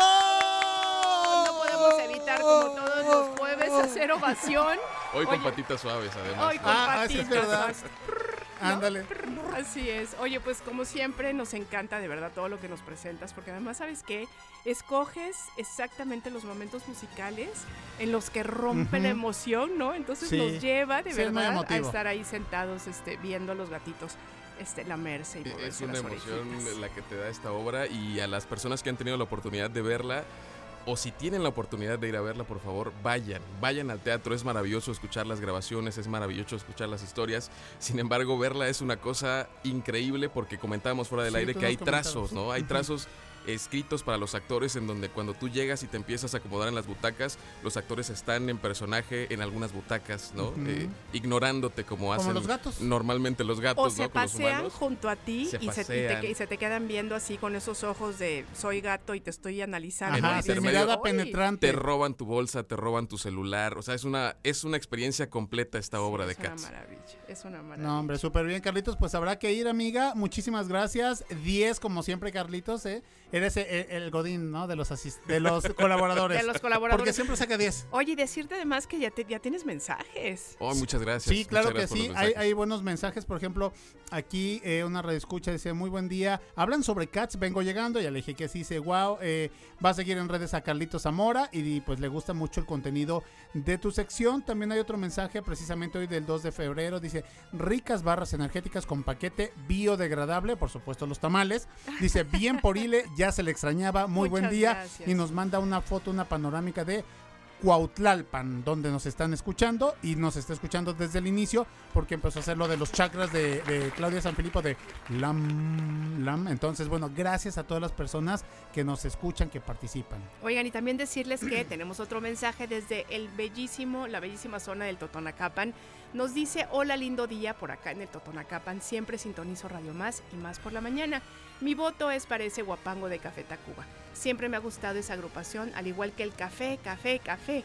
Me hace recordar a mi bella Jalapa. Nos manda una foto muy hermosa de molinillos de café, de unas, este, bueno, unas cosas muy hermosas y nos dice, eh, bueno, pues que desde niños siempre vio TV Más y desde hace 22 años escucha Radio Más. Nos pone puro Radio Más. Lindo Eso. día. Muchas gracias de verdad. Otro saludito mensajes. rápidamente. Ese buen día. Estamos aquí como siempre ya dándole con todo a este día. Mi voto es para ojalá que llueva café en el campo. Saluditos y abrazos. Bueno, pues se me hace que ya perdí a mí. No, pues quién sabe, todavía tenemos que El este, voto de Carlitos Zamora, Su es voto, verdad. por Está favor. difícil, ¿eh? está difícil porque Sí, una me da sed y la otra me pone a bailar. Bien, bien, me Entonces, gusta yo tu creo, actitud, Yo creo que me quedo el día de hoy con la actividad física porque vamos a comer tamales y me quedo con Café Tacuba definitivamente. Para bailar. Para bailar. Muchísimas gracias, Carlitos. Pues nosotros continuamos o vamos a la rola ganadora. Nos, pues, Ganó Café ¿qué creen? Tacuba. Que sí ganó chale, Café chale, Tacuba. chilango. Buenísimo, Café Tacuba, esta agrupación mexicana. Vamos a escuchar Ojalá que llueva café. Gracias a los que votaron.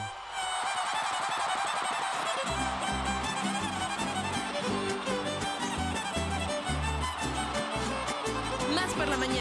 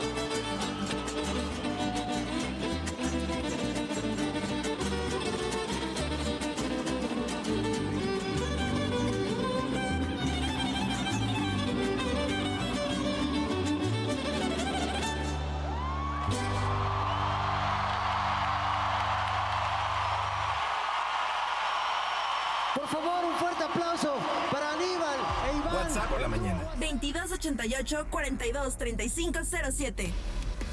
WhatsAppea con nosotros. WhatsApp en cabina. Más por la mañana. Y no podemos evitar decir que vivan las huastecas. Qué Sí, amiga. cosa de música, ¿verdad? Qué maravilla. Claro que sí, ese violín no puede faltar. Un mensajito. Ah, bueno, primero la mención. La mención que tenemos que hacerle a todos ustedes, Mariana Perry, aquí presente, de la carrera de RTV 7K este próximo 5 de marzo, Marianita. Te veo de tenis. Sé que estás este, entrenando porque te veo correr por el, por el ¿Cómo vas pasillo con de el Radio Más. entrenamiento, mi querido Alex? Vamos, Eso. vamos amiga, vamos ahorita trabajando fuerza, subiendo ropa, atender y bajando la seca. Pero bueno, para todas las personas que nos están escuchando, tienen hasta el día de hoy, 2 de febrero, Día de los Tamales, para que vengan a inscribirse a las instalaciones de Radio Más. De esta manera que van a obtener ellos asegurar la talla de su playera. No, no va a estar porque está sujeta a disponibilidad. Pero si tú vienes hasta el día de hoy, de 10 de la mañana a 5 de la tarde en las instalaciones de RTV, de esta manera aseguras la, la talla que quieras. Por ejemplo, Edgar del Ángel, él es extra chica. No, a él le gusta así como Chiquitibum de México 86. Así le gusta correr a él. Bueno, pues entonces la estará asegurando. Y además de esta calidad dry fit que nos ayuda para la transpiración, para sudar de una manera más, más, más tranquila, que no nos pese precisamente esta playera. Y así participar el 5 de, de marzo, domingo 5 de marzo, carrera de 0 a 0, 7K RTV, celebrando los primeros 43 años de Radio Televisión de Veracruz, amiga. ¿Tú ya te inscribiste? Ya. Ya estoy inscrita. por Ale Mota supuesto ya, que sí. falta Josué de la Fraga, fal- falta Poncho Celedón, yo ya estoy inscrito, Gumaro, Crito, Gumaro García ya está inscrito, en fin, entonces bueno, pues ahí está la información. Y rápidamente los mensajitos, Eh, rápido dice, soy fan de Radio Más, mi esposo es de la Bella Jalapa, estamos elaborando alfarería de barro, nos mandan una foto hermosa de unos platos de barro y dice que nos van a venir a visitar a la cabina para que este nos van a traer una olla de, Uy, barro para hacer cafecito. Oigan, y decirles que de verdad nos emociona mucho que además de escribirnos, nos mandan sus fotos porque saben que nos sentimos más cercanos. Sentimos que estamos compartiendo con ustedes sus actividades diarias, así es que muchas gracias de verdad a quien nos escribió del Totonacapan y que nos manda la foto. Muchas gracias desde la Sierra de Puebla, que también Claro. podemos ver estos bellos platos que están elaborando. Así es que síganos mandando mensajes, síganos mandando fotos porque de verdad nos sentimos como que estamos ahí sentados con ustedes, Sí. este, viéndoles trabajar. y Dice, hola acompañándonos". amigos, siempre los escucho, soy de Poza Rica, ya escuché que ganó la de Ojalá que llueva café en el campo. ¡Que viva la Huasteca! ¡Que viva la ¡Venga! Huasteca! ¿Y quién llegó y está aquí? Mariana Perry. Vamos Así con es que, ella. Claro que sí. Oye, ¿y Perry? Ponte Perry. Tips de belleza, amor y salud. Ponte Perry. Con Mariana Perry. Ponte Perry. Ah, Perry. En Más por la Mañana.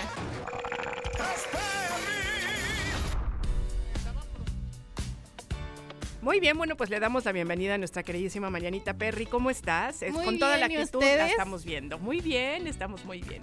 Qué bueno. Hoy vamos a hablar de un tema un poco controversial. Sí, es verdad, amiga, sí. Estamos preparadas y preparados. Ok, hoy vamos a hablar de procedimientos estéticos.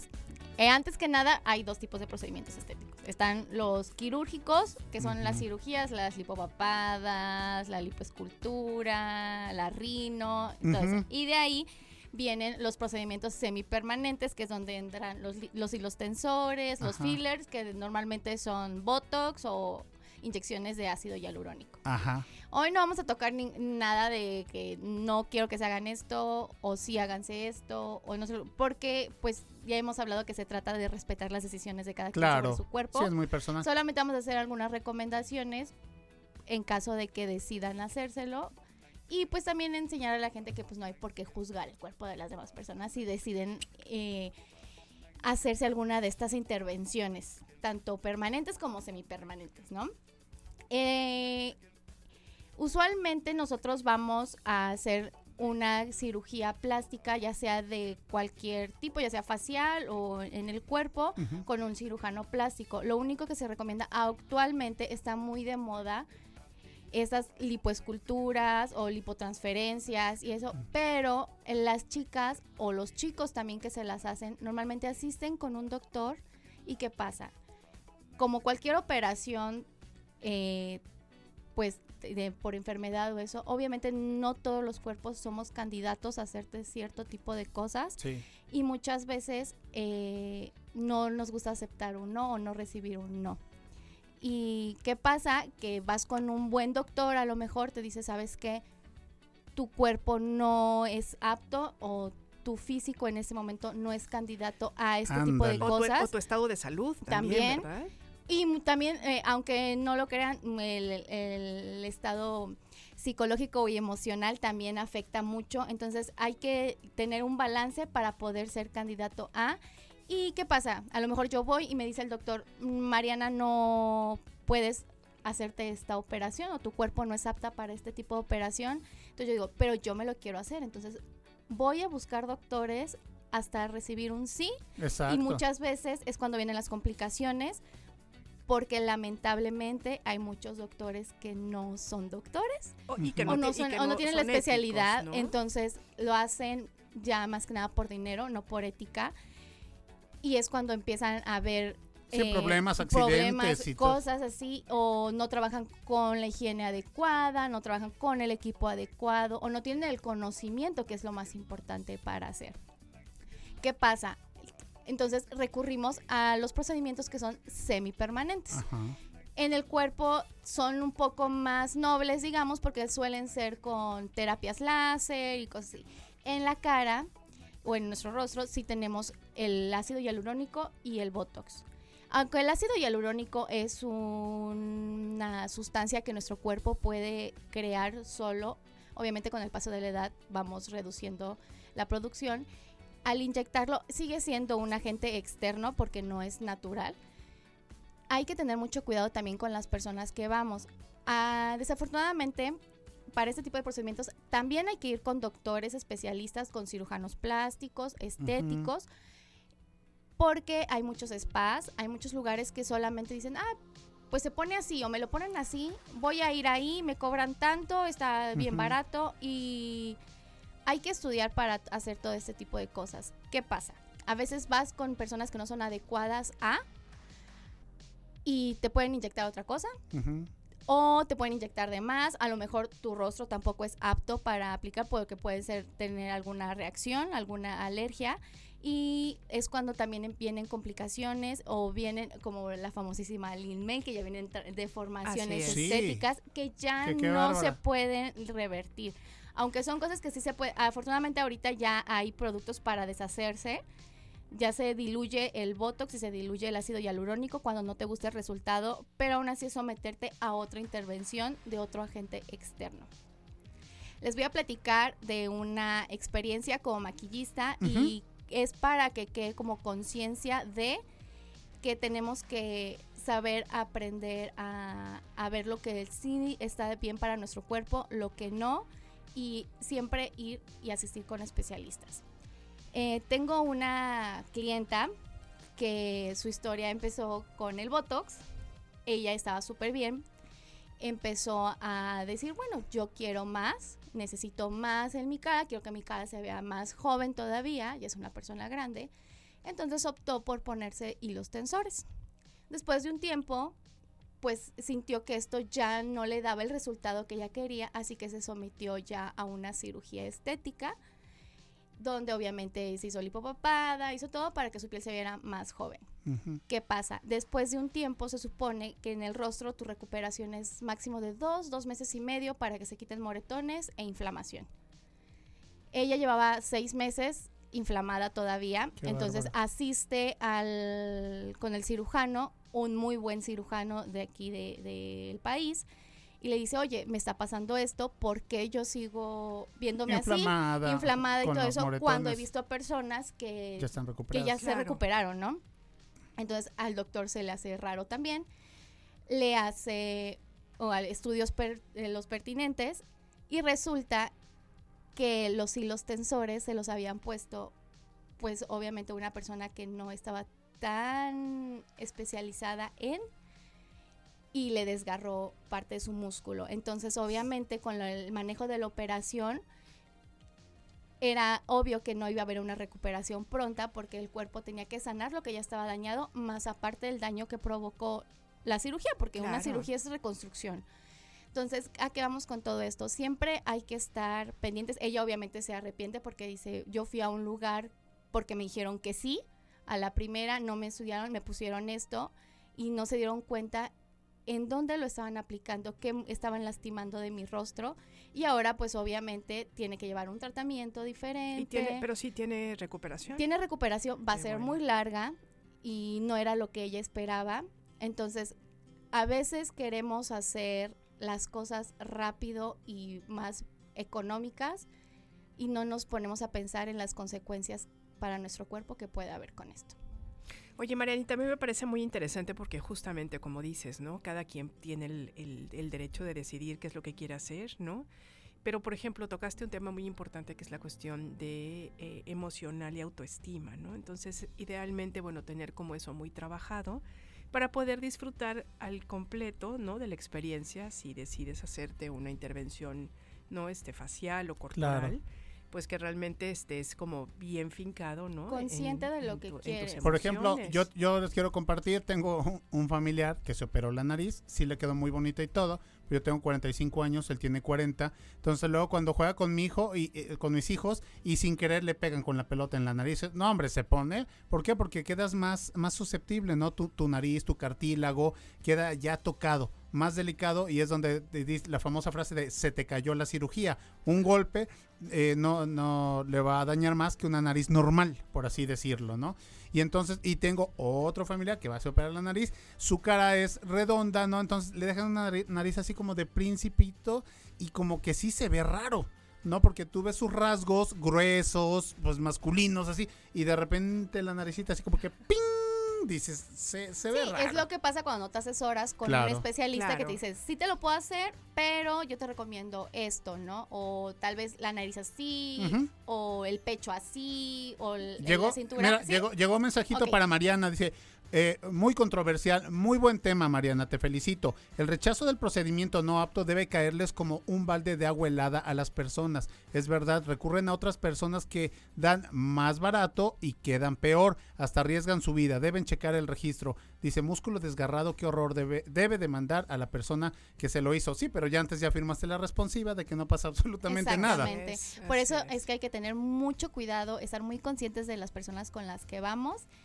Y pues eso, y lo que tú decías, la, el autoestima, obviamente a lo mejor yo digo, yo como Mariana me quiero ver así, ¿no? Pero a lo mejor tengo un montón de traumas que no son míos, que a lo mejor las personas me hacen sentirme así y yo no me veo así, ¿no? Entonces, te operas, dices, bueno, ya que y te sigues sin Así aceptar. es, así Entonces, es.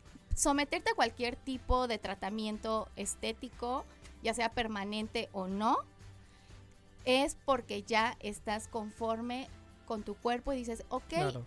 soy así, me acepto así, pero me gustaría verme también así, Y ¿no? sabes qué, Marianita, saber cuándo es suficiente, ¿no? O sea, están como los chicos del gimnasio que están marcados y quieren más. Tienes un tatuaje y quieres más, ¿no? Este, eh, eh, las personas que se hacen dos, tres detallitos y quieren más. Entonces, sí, hay que saber cuándo parar, cuándo Claro. decir no. Y es muchas veces cuando dicen, ah, tú ya no me quieres hacer esto, me voy con aquel que me dijo que sí. que sí me lo hace. Y hasta más barato. Exacto. Entonces, nada más es crear conciencia en las personas, aceptarnos tal cual somos, aceptar a las personas con los deseos y gustos de cada quien, Claro. pero también siempre estar conscientes de lo que nos puede Claro, dañar. Mucha responsabilidad, ¿no? Exactamente. Ay, Marianita, nos encantan Otro estos 10, temas. otro 10, amiga, el día de otro 10. puro 10, Claudia ¿verdad? Sanfilippo, Enrique Ceja, Carlito Zamora, Mariana Per, puro, puro diezero, Carlita qué bárbaro. Carlita 10. Sánchez, Así qué es. barbaridad. Marianita, nos encanta que estés con nosotros y aquí te esperamos la siguiente semana. Acá nos vemos. Muchas gracias. Cuídense mucho. Y nosotros continuamos con más. La recomendación musical de la semana. ¿Qué nos recomienda Radio Más escuchar esta semana? ¿Qué puedo descubrir hoy en el mundo de la música? Desde el estudio de RTV Música, Iván García nos trae la recomendación musical de la semana de Radio Más. Iván García. Iván García. La recomendación musical de la semana.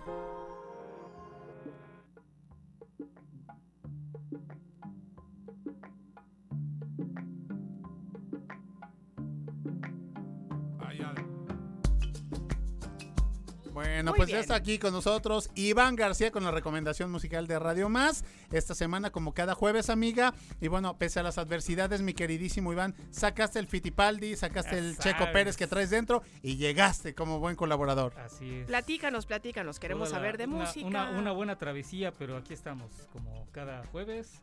Y tenemos buena música. Lo que tenemos de fondo es Rodrigo Gallardo. Gallardo. Es desde pequeño, junto al charango y la zampoña, que son instrumentos eh, muy este, significativos del, del folclore latinoamericano. Pues Rodrigo empieza su viaje en la música con un gran bagaje del folclore latinoamericano y las tendencias electrónicas como el house y el techno.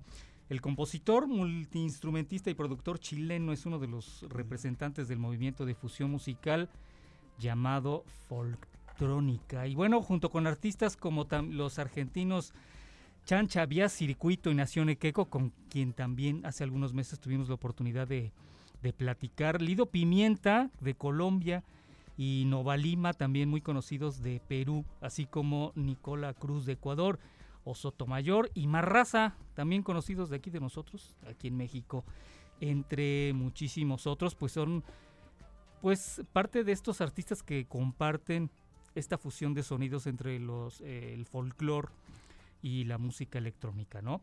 Con la trayectoria de Rodrigo Gallardo inicia con la formación de su grupo Matanza, con quien desarrolló durante casi 10 años composiciones cargadas de influencias electrónicas y folclóricas. Con este ensamble publicó cinco producciones discográficas que de inmediato formaron parte de este movimiento de la electrónica orgánica global, también muy cercana al, al world music. Em, ya con su proyecto solista, que nace apenas en, pues, en 2018 y con dos discos editados, ha colaborado con diversos eh, colegas de la ruta, como él lo llama precisamente. Es importante destacar que Rodrigo creció con la música tradicional de su país, con artistas icónicos y pues, conocidos de todos ustedes como Víctor Jara y Violeta Parra, eh, pero también con las tendencias sonoras del hip hop y de la música electrónica de Alemania. Gracias a su música ha tenido la oportunidad de presentarse en distintos escenarios de Sudamérica, México y Europa. Incluso se ha presentado en tierras veracruzanas en dos ocasiones. En noviembre diciembre del año pasado tuvimos la oportunidad de, de verlo precisamente aquí en Jalapa. Rodrigo Gallardo, una buena opción, una buena fusión de sonidos folclóricos y electrónicos. Oye, pues nos encanta que lo- nos encanta todo lo que nos compartes y además me encanta los jueves cómo nos vamos, este, cómo despedimos este programa porque nos vamos con- realmente con muy muy buena música. Con muy buena música y vamos a dejarlos precisamente con eh, esta pieza de Rodrigo Gallardo, se llama A la Fuente. A la fuente, venga. y una muy buena fusión de sonidos folclóricos de este multiinstrumentista y músico chileno. Me transportó esta música de Rodrigo Gallardo a Cumbre Tajín, a una de estas este, carpas lounge que había así de sonidos y hasta el incienso y unos cojines. Bien padre, mi, mi, mi Iván. Efectivamente, pues un poco de los recuerdos de aquellas épocas. Eh, De Cumbre bueno, Tajín, de claro Cumbre que sí. Tajín, Cumbre. Tajín. Oye, pues muchas gracias. Repítame usted con qué tema musical nos Se vamos llama a A la. Fuente, él es Rodrigo Gallardo en esta recomendación musical de los jueves, esperemos lo disfruten. Y pues sigan eh, y síganos en todas nuestras redes sociales y plataformas digitales de RTV Música, tenemos muy buen material Ujú. eh, pues musical. ¿no? Evelda, me consta. Sesiones en vivo y todo lo demás. Excelente. Oigan, pues es momento de despedir este programa. Ah, no despedimos aún. Vamos a escuchar esta rola y bueno, ya veremos qué más. pasa. Venga, vamos a la fuente.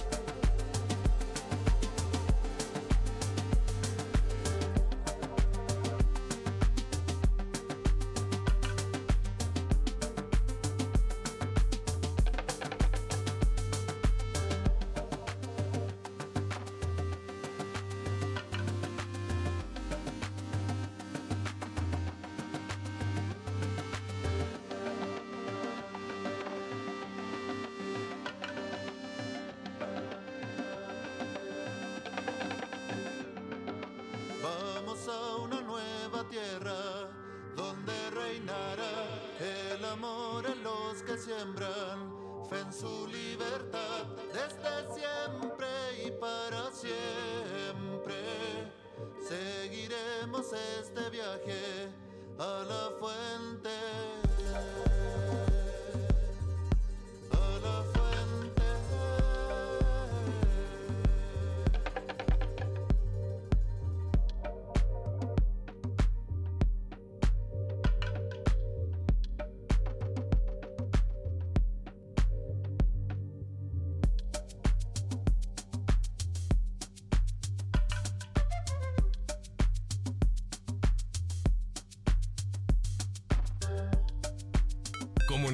en comunicación. Más por la mañana. La radio te sirve. Bueno, pues ahora sí es momento de despedir. Se este nos acabó el programa. 20, Se amiga, nos no es acabó el 20. posible. Oigan, pero de verdad agradecemos muchísimo la interacción que están teniendo con nosotros a lo largo de estos programas. Ah. Agradecemos también, por supuesto, a nuestros queridísimos productores que de veras cada vez están Rifadísimos. No, bueno, más rifados. Que un Hoy- agente de hoy- tránsito. Hoy me impresionaron muchísimo con estos fondos musicales de los chakras que nos pusieron. Qué barbaridad. Sí. Y bueno, por supuesto que también este, agradecemos al área técnica. El día de hoy está con nosotros Monse. Monse. Así es que, Mon, muchas gracias por ayudarnos a sacar este programa. Ahorita le compramos un Adelante. bolillo para el susto. Efectivamente. Y bueno, pues les deseamos a ustedes, amigas, amigas, que tengan un muy buen día, querido compadre. Un Con- placer. Ya les extrañaba. Co-conductora, comadre, amiga, te extrañábamos mucho. Qué bueno que estás de vuelta. Afonso Celedón, Alex Rodríguez, a todas las personas que hacen posible este espacio. Nos escuchamos el día de mañana. Au revoir. Esto fue Más por la mañana. Hasta la próxima.